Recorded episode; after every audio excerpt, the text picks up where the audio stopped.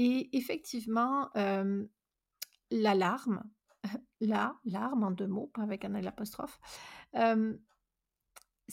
ça peut agir un petit peu comme un filtre par rapport au message qui est vraiment à donner et sous couvert d'une émotion, sous couvert d'une humanisation que, par exemple, des hommes politiques voudraient donner, on peut, sans jeu de mots, un petit peu, noyer le message, hein, noyer le poisson. Pas comme les autres, le balado qui parle de communication autrement. Mon nom est Alexa Sicard et je te propose un regard différent sur la communication en te partageant des lectures, des réflexions et des rencontres qui donnent une autre perspective sur ce qu'on fait tous les jours, communiquer. Ensemble, on va sortir des sentiers battus parce que ta com, c'est la tienne et t'es pas obligé de faire comme les autres. Bonjour à tous et bonjour à toutes. Alors, euh, pour euh, ce troisième épisode de Pas comme les autres, j'avais envie de vous partager une lecture récente que j'ai faite. Je ne sais pas si ça vous arrive, mais moi, ça m'arrive vraiment souvent. Euh, j'adore déambuler dans les librairies. Et des fois, il y a des livres qui nous appellent.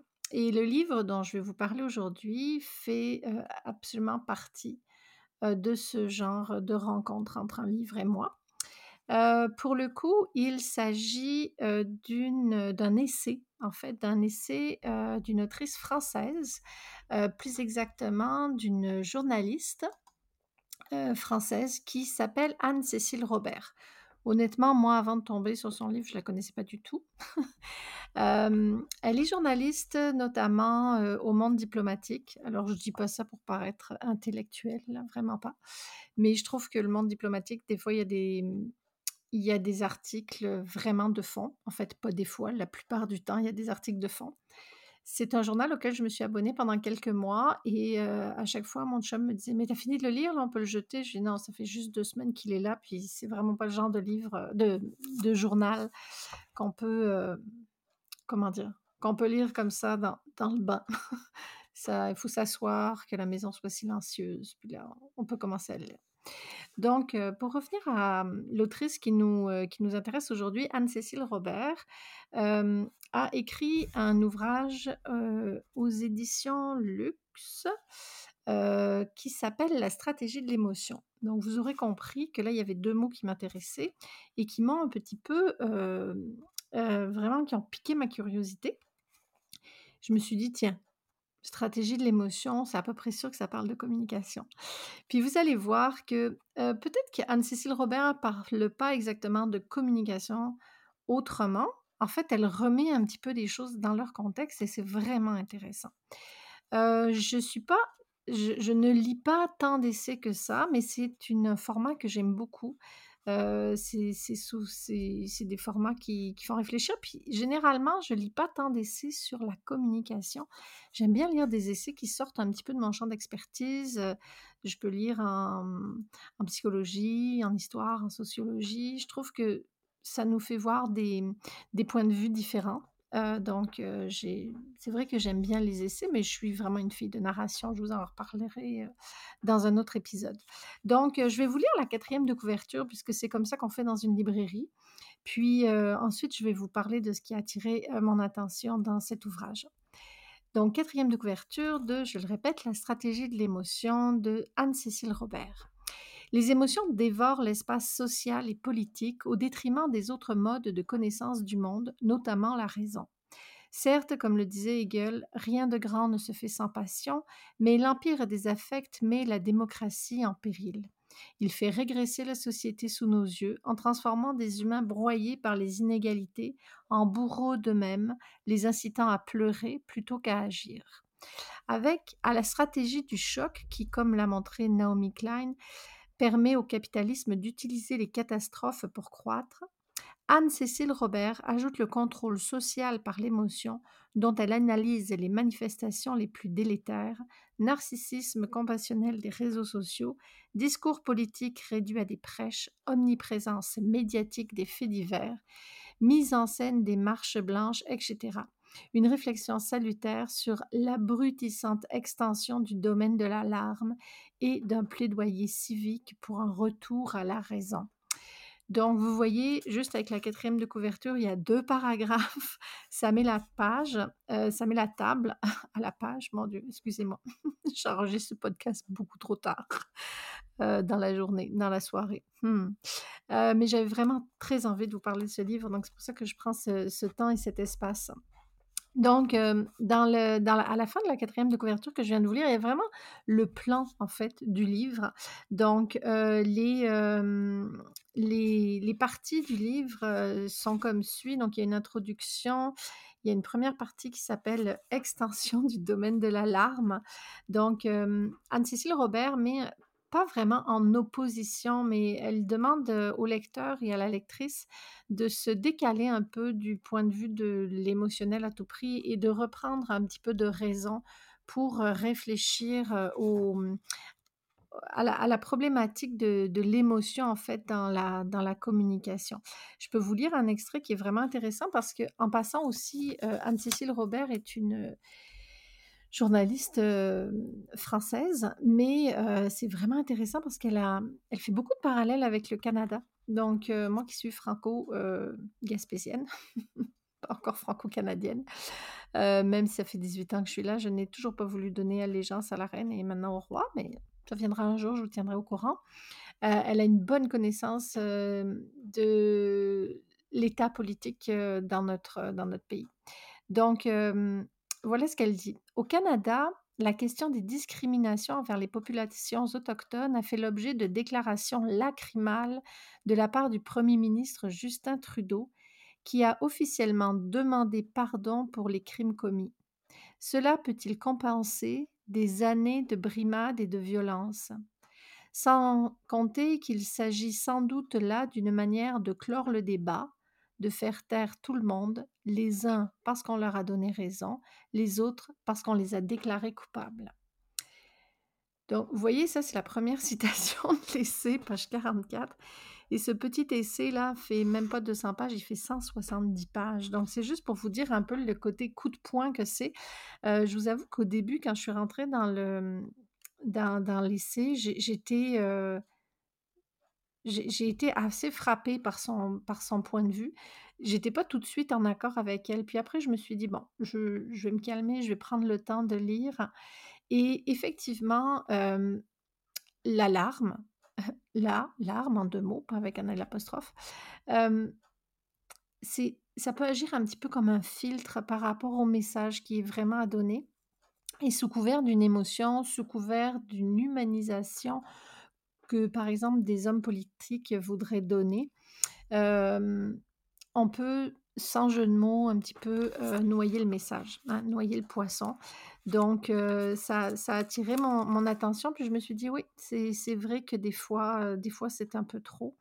Il y a un autre, y un autre extrait, un petit peu plus loin, toujours sur ce rapport entre l'émotion et le politique, parce que, dans son dans son essai, je vais y revenir plus tard, elle, elle navigue, à la fois dans l'univers de la justice, dans l'univers du, mmh, du politique, du communicationnel avec les réseaux sociaux, donc c'est vraiment intéressant.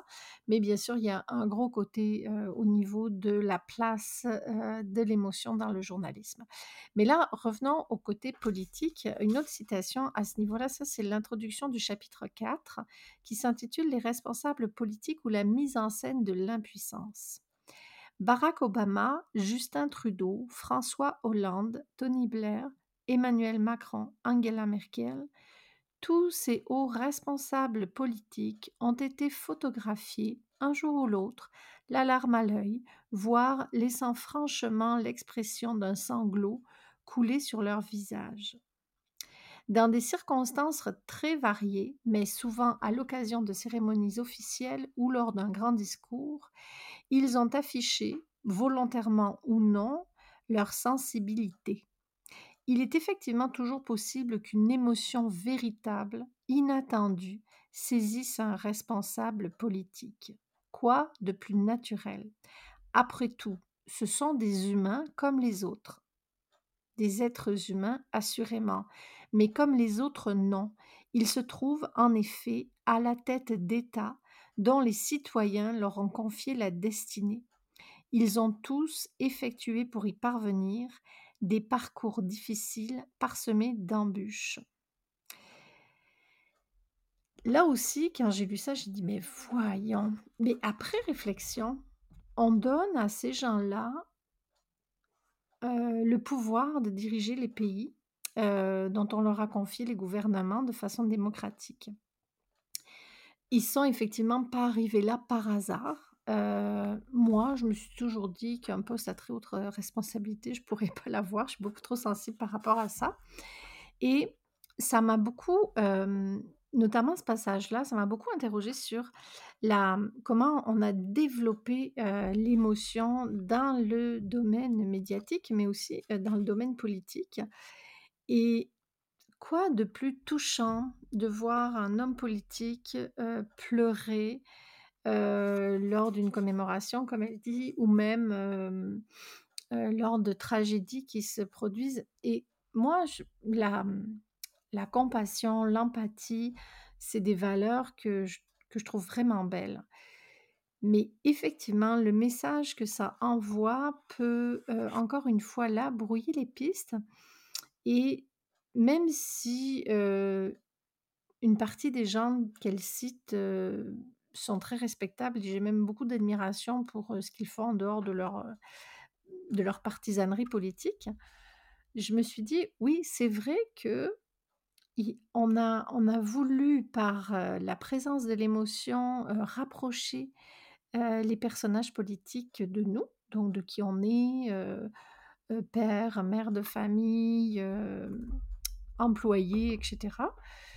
Mais en réalité, c'est pas des gens comme nous. C'est des gens qui sont, heu, à la tête, heu, d'État et qui doivent, heu, raison garder et c'est justement cette raison-là que, Anne-Cécile Robert, met en met en en miroir, en fait, avec la place de de l'émotion dans le dans le paysage, heu, médiatique et politique. Hem, souvent en communication, on conseille, heu, aux entreprises, aux clients de parler avec leur cœur, de, de faire preuve d'humanité et cetera, mais là où il y a eu un glissement selon moi et aussi selon certains passages, dont je partage l'avis avec, heu, avec l'autrice, c'est que d'un point de vue journalistique, les journalistes sont habituellement là pour nous rapporter des faits, heu, d'un point de vue le plus objectif possible, heu, mais c'est sûr toujours avec une avec la lecture de qui ils sont, heu, de leur, expérience sur le terrain, de leur expérience du fait qui qu'ils ramènent, d'un contexte politique pour pouvoir nous expliquer des choses et qu'on puisse mieux comprendre le fait dans une, dans une circonstance donnée. Mais la place de l'émotion dans le message, heu, journalistique, selon moi en fait, est un biais parce que, heu, ça vient, heu, complètement, donner une lecture, quasiment obligatoire, heu, de la, mmh, du fait rapporté, heu, pour, heu, le spectateur ou la spectatrice. Puis, j'ai repensé vraiment à plusieurs souvenirs, médiatiques que j'ai. Et honnêtement, de quoi vous vous rappelez quand vous regardez les journaux?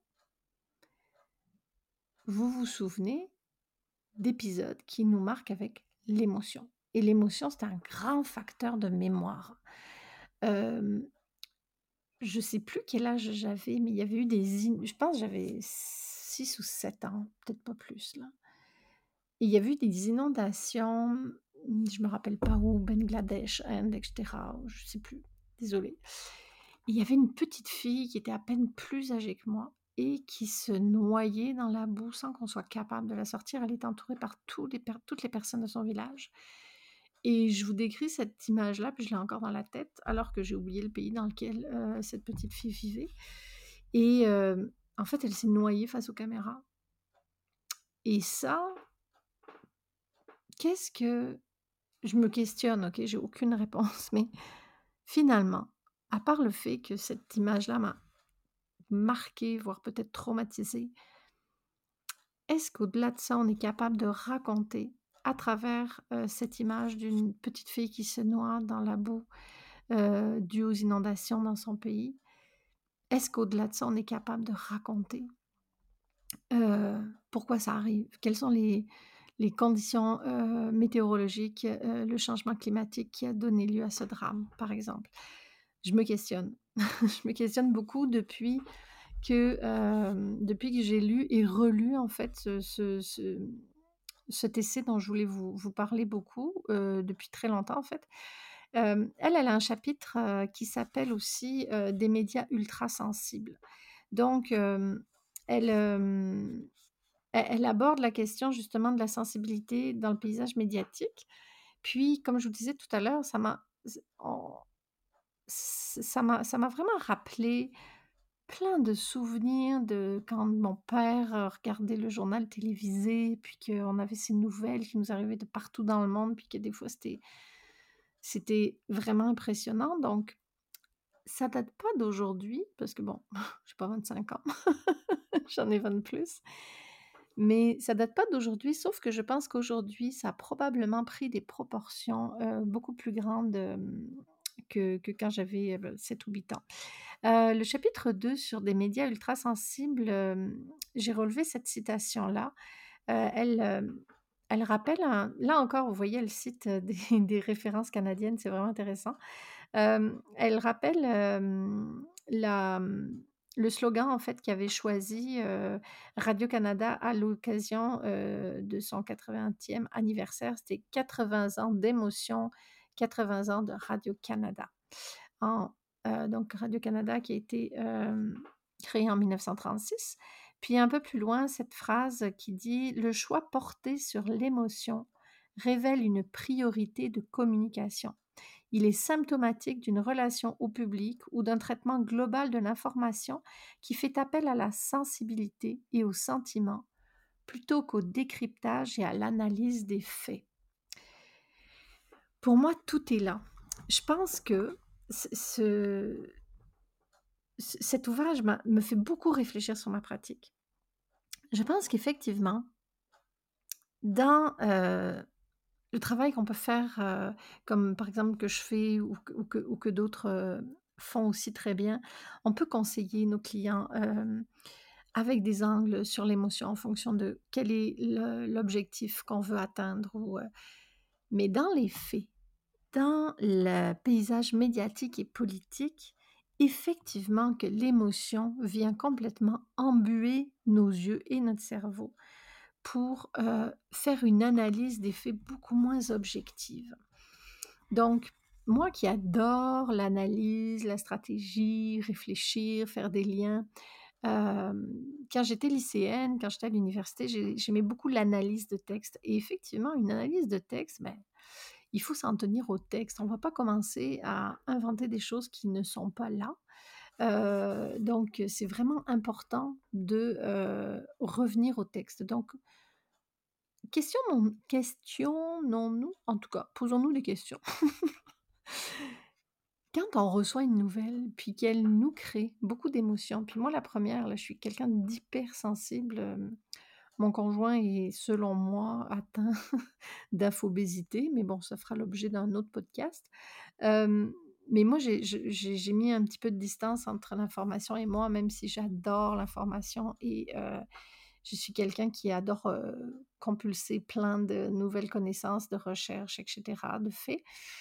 Mais j'ai été obligée de poser une distance entre moi puis l'information parce que ça m'atteint vraiment trop. Mais je me pose maintenant la question, quand j'ai une émotion en écoutant un journal, radio, télévisé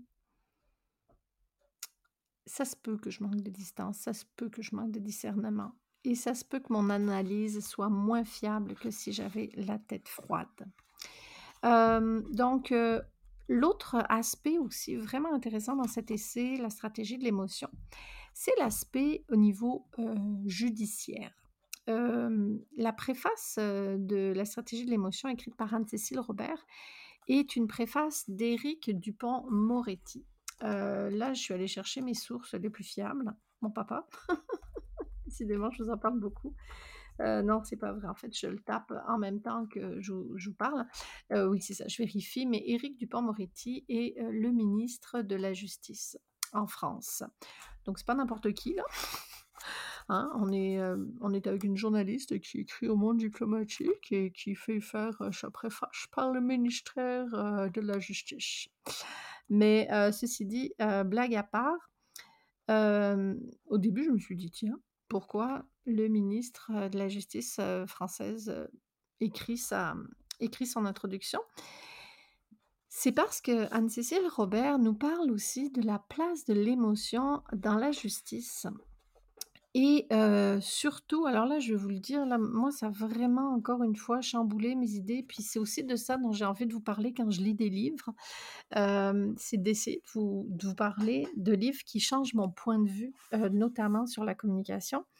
Puis, elle parle de la place de la victime dans le système, judiciaire et donc elle parle de victimisation. Elle dit que c'est l'ère de la victime et que, toute la place est donnée à la victime, heu et que le tribunal n'est plus un endroit où on doit, heu, comme trancher les situations qui sont problématiques avec l'épée qui représente la justice, mais que ça devient quasiment un tribunal populaire, hem, dans lequel il faut, comme réhabiliter, la victime et en fait complètement,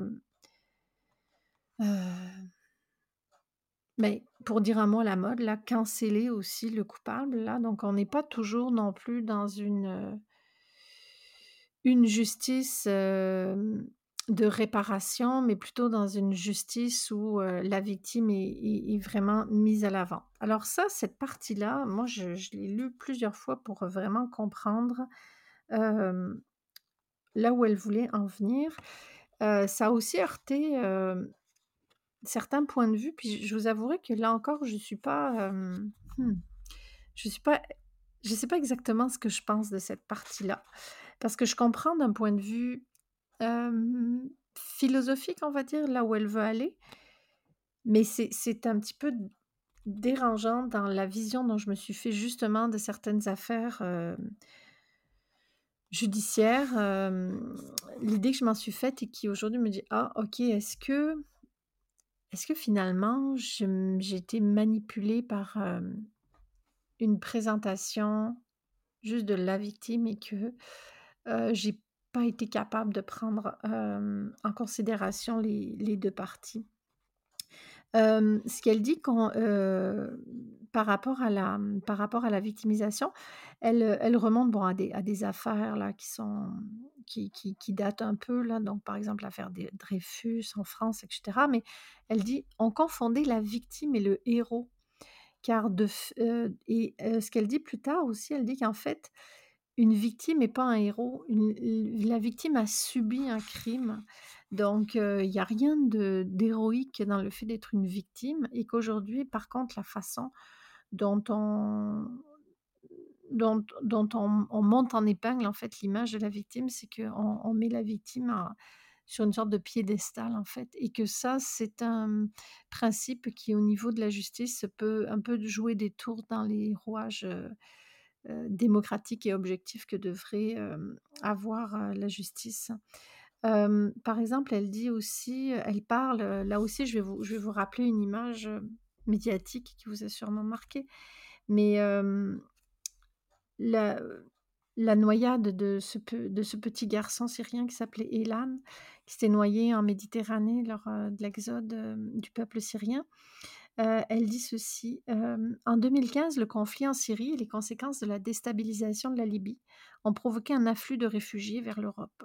Cette crise, impliquant des centaines de milliers d'hommes, femmes et enfants, a surpris et déstabilisé les gouvernements du vieux continent. Dans les médias, ces faits sont traités sur le mode événementiel et descriptif, avec une très forte emphase sur le destin des victimes, comme ce garçonnet syrien prénommé Elian, noyé en Méditerranée. Mais le logiciel d'explication tourne désespérément à vide pour le spectateur confronté à l'insupportable. On ne peut rester insensible. L'émotion est surtout conséquente quand il s'agit d'enfants, explique la chercheuse Claire Sécal. Le regard sur les migrants et les réfugiés a changé immédiatement quand a été diffusée la photo du petit Eliane, retrouvé sur une plage turque. Mais il y avait une vraie histoire derrière qu'on pouvait exploiter pour en tirer toutes les conclusions politiques si elles n'avaient pas été traitées sous le coup de l'émotion. Dommage d'avoir une entrée victimaire, même si la victime est centrale. C'est la fin de la citation de la chercheuse Claire Sécal. Puis elle continue en disant Simplificateur par définition, ce traitement victimaire empêche effectivement d'interroger les causes, de décrypter l'enchaînement des faits. Il permet d'écarter l'épineuse et délicate question de la responsabilité, voire de la culpabilité de ceux qui nous dirigent. Donc là, vous voyez qu'on est quand même dans une problématique ultra politique et même philosophique. C'est c'est un petit peu la question de qu'est-ce que cachent les larmes en fait dans les messages médiatiques?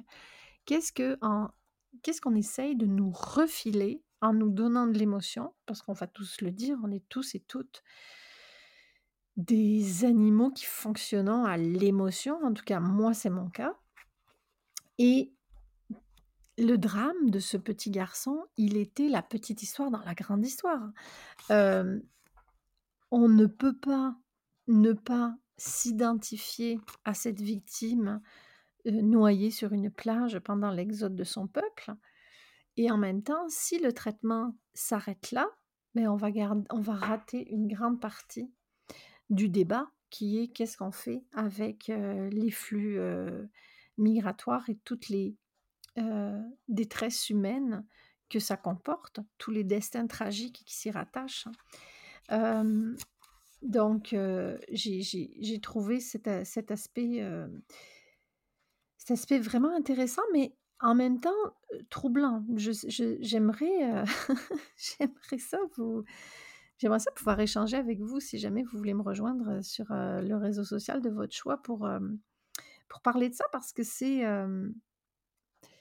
c'est à la fois. En fait, oui, je crois que je suis. Excusez-moi, je réfléchis en même temps que je parle. c'est pour ça que je fais une balade. Je fais un balado. je fais une émission avec vous. C'est qu'en fait, ce qui est troublant, c'est que je me sens, je me, je me sens bernée par ma propre sensibilité. Je me dis, il faut que je, il faut que j'arrive à tuner, excusez-moi l'anglicisme, mon niveau de sensibilité pour certaines informations pour être capable de d'avoir une lecture des fois qui prend un peu plus de recul par rapport à certains événements. Puis par rapport à la question des réseaux sociaux aussi, je vais terminer là-dessus. Ben, c'est sûr que elle, en parle aussi. C'est pas, c'est ce qui est intéressant, c'est que c'est pas l'objet central de son livre, mais en tout cas, si vous êtes comme moi intéressé par la communication, il y a vraiment plein de passages super intéressants. Mais c'est aussi que à la fois par l'appareil judiciaire puis médiatique, c'est que les réseaux sociaux sont vraiment un tribunal populaire dans lequel les, les passions s'enflamment, on réagit beaucoup avec émotion, justement, on lève les pouces, on baisse les pouces, un peu comme dans les, dans les arènes romaines, euh, au temps des, jeux, où, les, où battants étaient mis à mort euh, si le peuple le souhaitait. On pourra reparler, si ça vous intéresse, de la culture de la, cancel culture. Là, c'est encore une question sur laquelle j'ai envie de réfléchir. Puis, c'est aussi que le débat dans les réseaux sociaux, de facto, c'est un débat qui est en en soi biaisé, puisque là, on peut de toute façon réagir avec nos émotions. nous sommes des citoyens et des citoyennes qui nous exprimons euh, sur la place publique, c'est-à-dire sur les réseaux sociaux. Mais quand est-ce qu'on prend un pas de recul? Quand est-ce qu'on se, quand est-ce qu'on se, on se demande, euh, mais là, est-ce que j'ai réagi à chaud? Est-ce que j'ai fait ce commentaire, mais j'ai, est-ce que sous le coup de l'émotion donc c'est plein de c'est plein de pistes de réflexion que je trouve super intéressantes quand comme moi on est passionné, de communication. Donc, je vous rappelle les références. on parlait aujourd'hui de la stratégie de l'émotion et c'est publié aux éditions Luxe. L-U-X et, écrit par Anne-Cécile Robert. Donc voici mon premier épisode solo dans lequel je vous ai offert et partagé une de mes lectures. J'espère que ça vous a plu. N'hésitez pas à, à, venir échanger avec moi sur, sur la question de la sensibilité, de l'émotion dans le paysage de la communication. Et puis, on se revoit dans deux semaines pour un nouvel épisode. Merci. Pour ne rater aucun rendez-vous, abonne-toi à Pas comme les autres sur la plateforme de ton choix. Et si tu as aimé cet épisode, laisse-moi une appréciation ou même un commentaire. Tu peux aussi venir me retrouver sur Instagram et échanger avec moi en message privé. Mon compte Instagram, c'est Alexa Sicard, barre de soulignement communication. À la prochaine!